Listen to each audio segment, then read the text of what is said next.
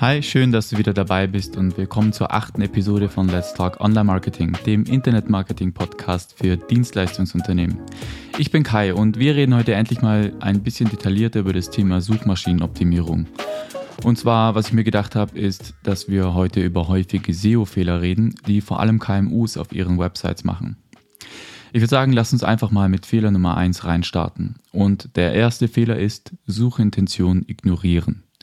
Falls du jetzt neu im Thema SEO bist, dann lernst du jetzt schon mal eine der wichtigsten Lektionen, wenn es um die Suchmaschinenoptimierung geht.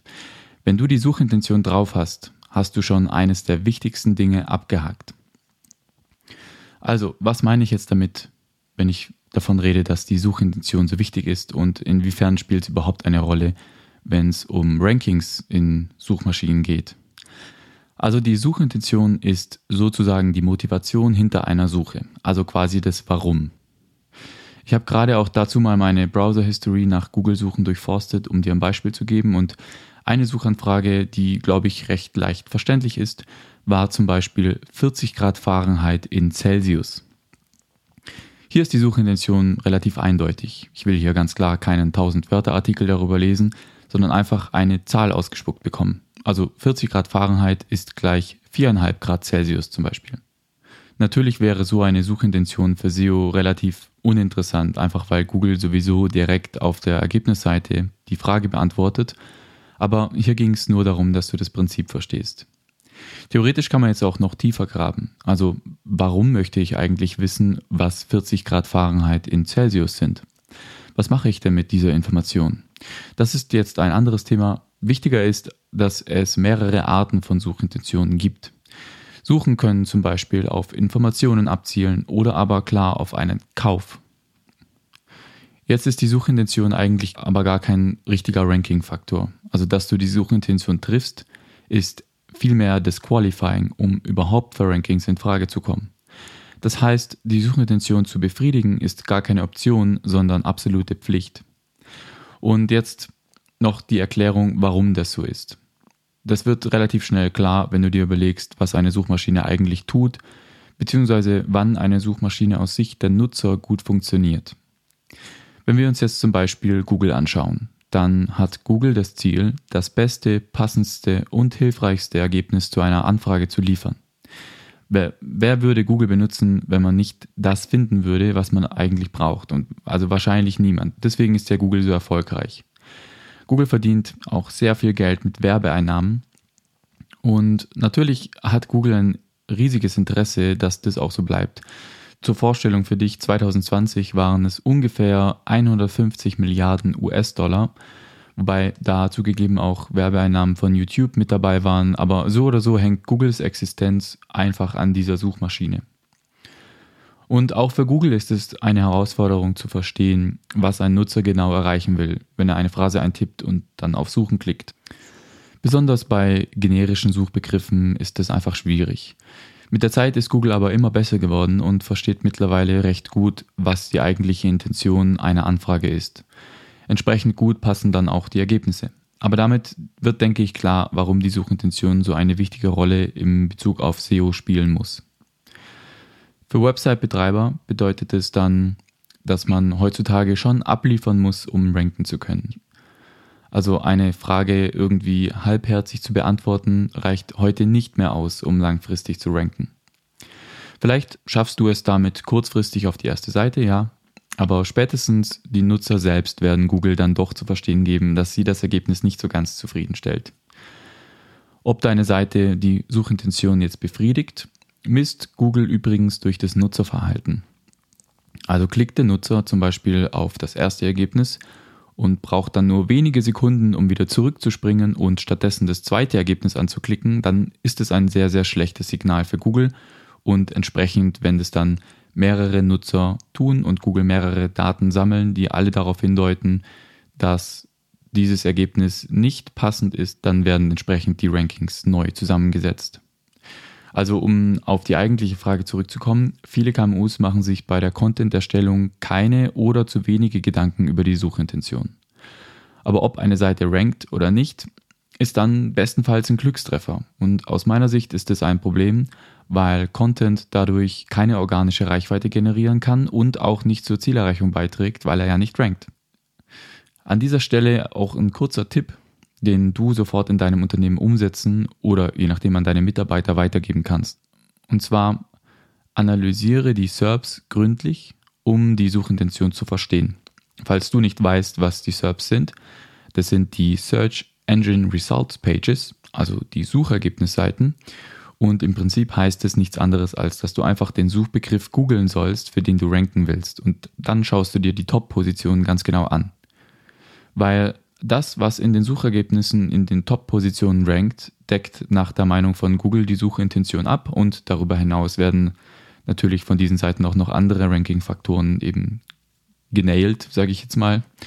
Also wenn du wissen möchtest, was du alles an Informationen und Content bieten musst, dann starte deine Suche durch eine Suche und die Analyse der Ergebnisse.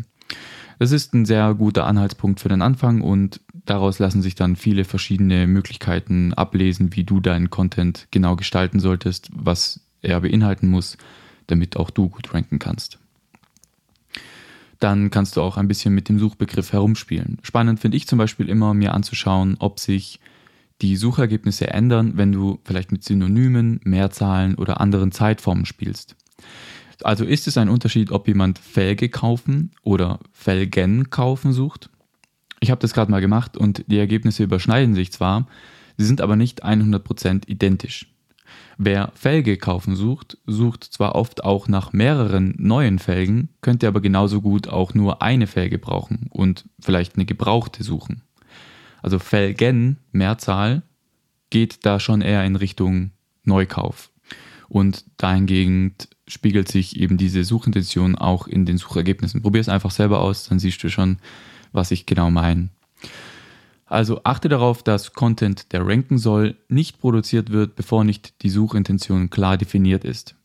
Übrigens, wenn du gern eine separate Episode zum Thema Suchintention haben möchtest, dann melde dich gerne. Ich kann das auf jeden Fall einrichten.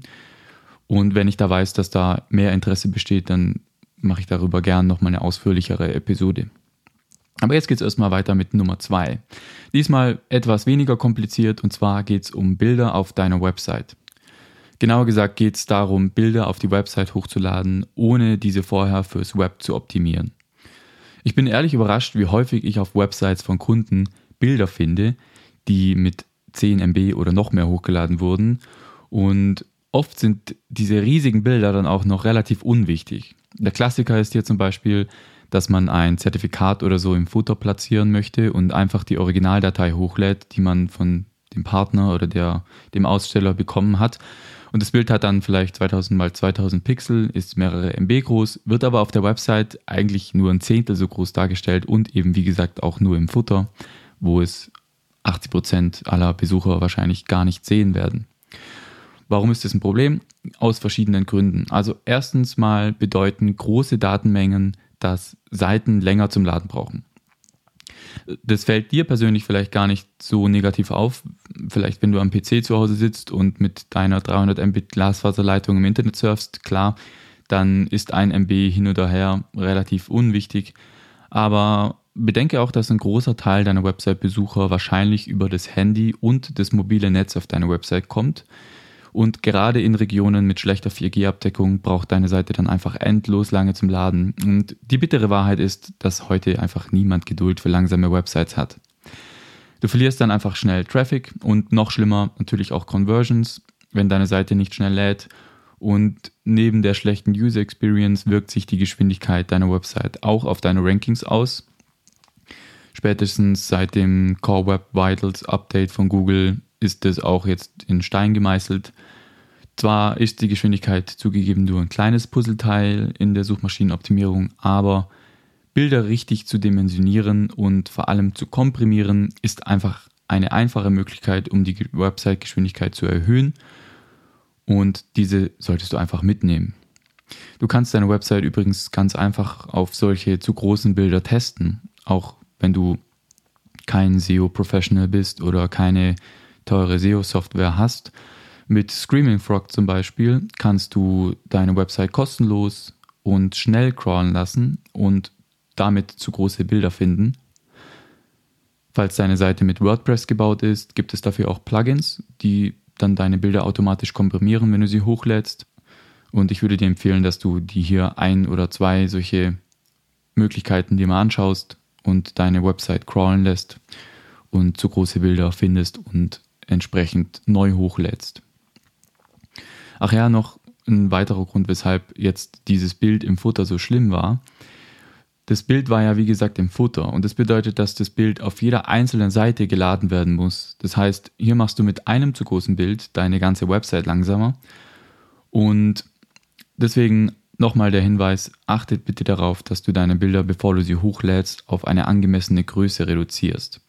Jetzt stellst du dir vielleicht die Frage, was ist jetzt angemessen? Naja, das kommt letztendlich darauf an, wie das Bild verwendet wird und auch was es für einen Zweck erfüllt. Also bist du zum Beispiel Fotograf oder hast du ein Hotel, dann sind Bilder einfach ein wichtiges Element auf deiner Website. Aber andere Branchen kommen vielleicht mit weniger Bildern aus. Ist das Bild jetzt ein Header-Bild, muss es natürlich auch größer sein, als wenn es nur im Text als Auflockerung dient oder als Thumbnail dargestellt wird. Und ähm, trotzdem, um dir jetzt noch eine Faustregel mit an die Hand zu geben, achte ich persönlich darauf, dass Bilder, wenn möglich, unter 100 Kilobyte groß sind. In Einzelfällen sind auch mal bis zu 400 Kilobyte noch okay. Wie gesagt, hängt letztendlich davon ab, wo die Bilder ausgestrahlt werden, welchen Zweck sie genau erfüllen und natürlich auch, wie viele Bilder auf einer Unterseite vorkommen. Denn die gesamte Seite sollte natürlich auch nicht zu groß werden. Als Faustregel hier 1 MB sollte sie maximal sein, aber auch hier gibt es eben Abweichungen. Und jedenfalls, je kleiner, desto besser, zumindest bis die Bilder verpixelt aussehen. Also auch hier immer eine Gratwanderung. Okay, ich glaube, das Thema Bilder können wir damit abhaken. Machen wir weiter mit dem dritten Fehler. Und dieser Fehler ist deutlich schlimmer als der vorherige und er kann deine Website-Rankings wirklich total kaputt machen. Es geht um Duplicate Content. Falls du damit jetzt nichts anfangen kannst, Duplicate Content ist letztendlich Content, der nicht einzigartig ist. Es gibt aber verschiedene Abstufungen. Also wenn die Inhalte von zwei Seiten sich zu 100% ähneln, inklusive aller Texte, Bilder und sogar mit identischem Quelltext, spricht man von echtem Duplicate Content. Aber es gibt auch Near Duplicate Content, das heißt beinahe Duplicate Content. Auch Near Duplicate Content ist problematisch. Also wenn es zum Beispiel darum geht, dass ein Absatz nicht nur auf deiner Website, sondern auch auf einer anderen Website vorkommt. Du denkst jetzt vielleicht, naja, dann darf man halt einfach nicht irgendwelche Sachen von fremden Websites kopieren. Und ja, das stimmt schon, aber es geht noch viel trivialer. Wenn ich dir jetzt mal ein Beispiel mache, was ich damit meine. Wenn deine Website sowohl über HTTP als auch über HTTPS erreichbar ist, ist das ebenfalls aus Sicht der Algorithmen Duplicate Content. Also jetzt nicht falsch verstehen, natürlich sollte deine Website über beide Protokolle erreichbar sein, aber es sollte immer nur ein Protokoll wirklich aufrufbar sein. Das heißt, wenn jemand einen Link mit HTTP anklickt, muss dieser Link auf HTTPS weiterleiten. Wenn es nicht der Fall ist, ist es eben Duplicate Content und sehr problematisch. Auch wenn auf allen Unterseiten dieselbe Meta-Description hinterlegt ist, dann ist es grundsätzlich mal schlecht. Das ist dann zwar lange nicht so schlimm, aber eben doch ein Problem, weil es einfach dann die Wahrscheinlichkeit, dass diese Meta-Description dann irgendjemandem mal angezeigt wird, ist einfach gleich null. Kannst du dir das gleich sparen, dann ist es sogar besser, wenn du die Meta-Description einfach leer lässt. Du siehst schon auf jeden Fall, Duplicate Content ist sowohl innerhalb deiner eigenen Website als auch bezogen auf verschiedene Domains problematisch. Das waren jetzt bisher Beispiele für internen Duplicate Content. Aber natürlich ist es auch ein Duplikat, wenn du von anderen Websites Inhalte für deine eigene Website eins zu eins kopierst. Klassiker hierbei mal bei Wikipedia ein bisschen recherchieren und dann zu faul sein, die Texte umzuschreiben und einfach zack, mitgenommen. Ja jetzt vielleicht noch die Erklärung, warum Duplikate überhaupt so schlimm sind.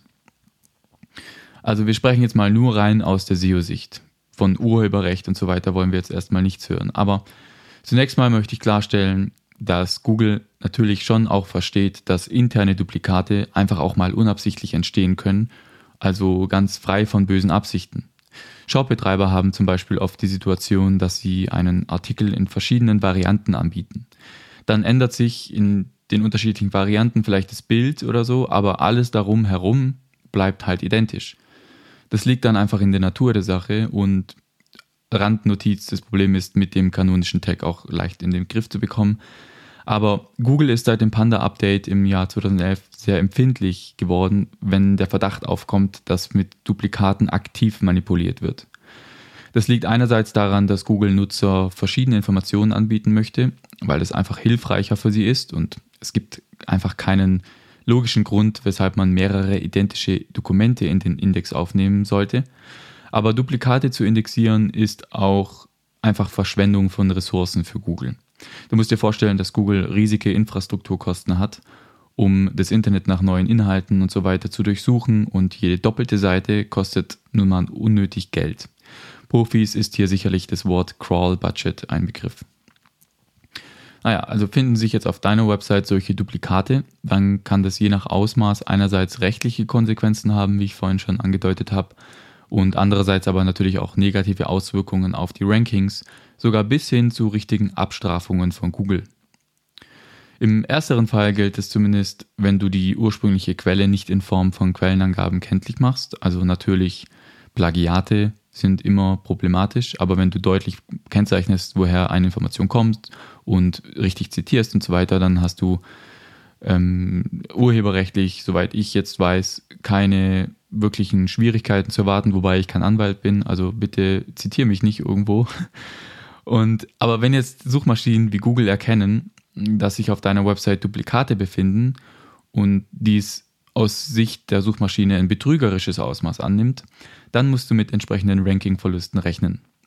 Und es kann sogar so weit gehen, dass die gesamte Website betroffen ist und nicht nur die einzelnen Seiten, auf denen sich Duplicate Content befindet. Also mach dich jetzt nicht verrückt, deswegen, wenn du jetzt nicht gerade aktiv versuchst zu manipulieren, dann wurdest du vermutlich bisher nicht von Google manuell abgestraft. Aber achte einfach darauf, dass du deine Inhalte möglichst einzigartig aufbereitest und vor allem nicht ganze Blöcke an Inhalten doppelt vorkommen lässt. Noch ein paar Tipps, welche Schritte du mindestens umsetzen solltest, um Duplicate Content zu vermeiden. Also am offensichtlichsten ist es natürlich, dass du Copy und Paste von Texten komplett vermeiden solltest. Damit meine ich einerseits das bewusste Klauen von Inhalten auf anderen Websites, um sich die Arbeit zu sparen. Das fällt langfristig einfach negativ auf dich zurück und es lohnt sich wirklich nicht an dieser Stelle Zeit zu sparen. Aber selbst wenn du die Texte dann ein wenig umschreibst, bleibt die Verbindung zur Originaldatei unter Umständen immer noch erkennbar. Also hier wirklich vorsichtig sein. Aber weniger offensichtlich ist vielleicht, dass du auch Pressetexte nicht unbedingt eins zu eins auf deiner Website veröffentlichen solltest. Zumindest nicht dann, wenn du mit diesen Texten ranken willst. Auch Shopbetreiber sollten Produktbeschreibungen vom Hersteller nicht einfach kopieren, sondern soweit anpassen, umschreiben und ergänzen, dass der Text unique wird. Dann habe ich ja vorhin auch schon erwähnt, dass es Duplicate Content ist, wenn deine Website über HTTP und HTTPS erreichbar ist. Dasselbe gilt natürlich auch für das vorausgehende www bei deiner Domain, weil technisch gesehen ist www. deine Domain nichts anderes als eine Subdomain. Das heißt, dass alle URLs für deine Domain doppelt vorhanden sind, also einmal mit und einmal ohne www, genauso wie das auch für SSL zutrifft. Also achte darauf, dass du nur eine Variante festlegst. Alle anderen Varianten sollten dann über die HD-Access-Datei auf diese von dir festgelegte Variante per 301 Redirect weiterleiten. Falls dir das jetzt zu kompliziert klingt, dann red einfach mit deinem Webdeveloper, der weiß auf jeden Fall, was zu tun ist. Und vielleicht noch als Ergänzung ein Hinweis, Google und andere Suchmaschinen sind sich natürlich über das Problem im Klaren. Das ist das mit HTTP und HTTPS und www und so weiter. Und normalerweise handeln sie das Problem auch ohne Weiterleitungen ganz okay. Aber meine Two Cents wären hier, geh einfach kein Risiko ein. Google macht auch Fehler und meiner Meinung nach solltest du dein Glück nicht herausfordern, vor allem wenn es um solche einfachen Dinge geht. Außerdem solltest du auch darauf achten, dass du Staging-Umgebungen mit einem Passwort schützt oder zumindest via robots.txt-Datei den Zugriff von Crawlern verbietest, weil auch das ist Duplicate Content. Und ja, das waren jetzt so die drei wichtigsten Punkte, die du dir mal anschauen solltest. Es gibt natürlich noch weitere Dinge, die zu Duplicate Content führen, aber ich glaube, das waren schon mal die wichtigsten Ursachen und vor allem die doofsten Ursachen, wenn sowas passiert und man das nicht weiß, dann ist es einfach ungeschickt. Falls du jetzt noch mehr erfahren möchtest, dann gebe ich dir noch ein paar Stichwörter mit, die kannst du selber recherchieren. Da wären zum Beispiel noch Trailing Slashes interessant, Druckansichten und URL-Parameter. Ebenfalls alle drei können problematisch werden. Im Idealfall hast du deine Website ja auch bei der Google Search Console eingereicht. Falls du das noch nicht gemacht hast, empfehle ich dir, das so schnell wie möglich nachzuholen. Dort lassen sich nämlich viele Informationen rauslesen, auch im Zusammenhang mit Duplicate Content. Du kannst über den Bericht Abdeckung zum Beispiel ausgeschlossene URLs auslesen lassen, die Google als Duplikate sieht und dann entsprechend darauf reagieren. Also schau da mal rein, falls du die Google Search Console eingerichtet hast. Wie du konkret mit Duplicate Content umgehst, falls deine Seite jetzt betroffen sein sollte, erkläre ich dir mal ausführlich in einer anderen Episode.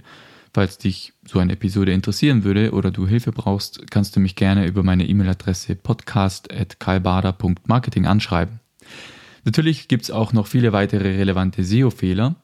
Das fängt bei einfachen Title Tags und Meta-Descriptions an und reicht bis hin zu kanonischen URLs, interner Verlinkung und minderwertigem Linkkauf.